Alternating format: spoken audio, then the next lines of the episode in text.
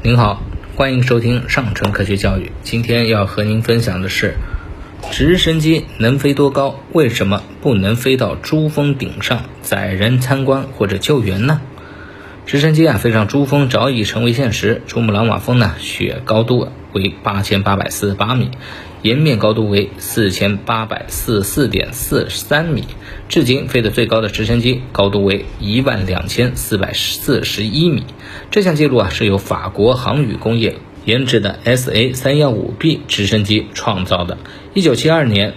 六月二十一日，这一架昵称叫“美洲驼”的直升机从法国伊斯特勒起飞，经过了二十五分钟的上升，就达到了这个高度。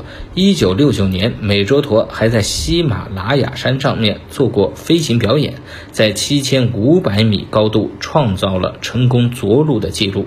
后来，着陆高度被欧洲直升机公司的 A Star。AS 三五零 B 三打破这架直升机于二零零五年四月创造了海拔九千米的高空纪录。两千零五年五月十四日，这架直升机又飞到了八千八百五十米的高空，到达珠峰上空，并且悬停了十几分钟，因为没找到平坦之地而无法着陆。之前的五月。十二日，这架直升机从两千八百六十六米的营地起飞，成功在七千九百二十五米海拔高度的雪山着陆，是至今为止直升机着陆的世界最高纪录。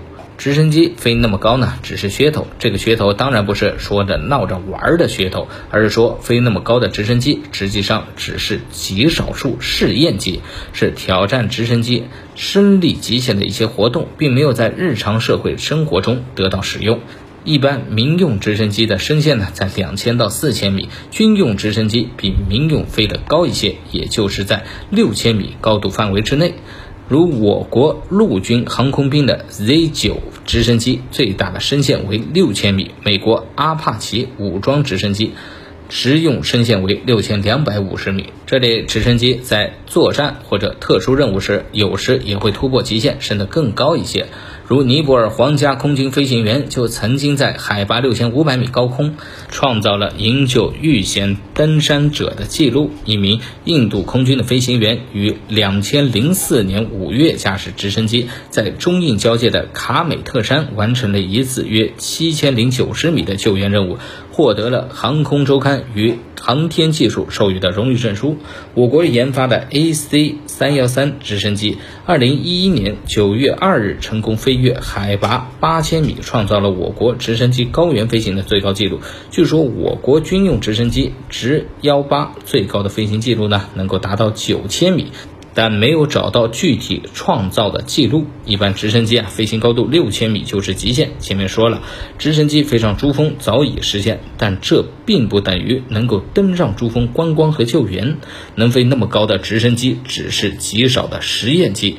那么为什么？不多做一些实用机，用于救援和观光呢？原来啊，直升机本身的飞行特性限制了其飞行高度。直升机飞得越高，就越困难，功效比就会越差。众所周知，直升机升空完全是依靠发动机的功率带动旋翼搅动空气，产生升力来实现升空和飞行。飞得越高，空气就越稀薄，要承受飞机的重量，旋翼就需要搅动的越快，功率就需要越大。在海拔六千米以上的高空。空气密度只有零点三三克每米，是海平面密度的零点五四倍。想一想，要获得海平面同等的升力，直升机就需要加大马力，给旋翼提供更多的升力。但由于空气稀薄，无法提供充足的氧气来给发动机燃烧，这样飞机飞行会变得很吃力，无法给旋翼提供足够的动力，飞机呢也会非常的不稳定。好了。今天的分享就到这儿，我们下期节目再见。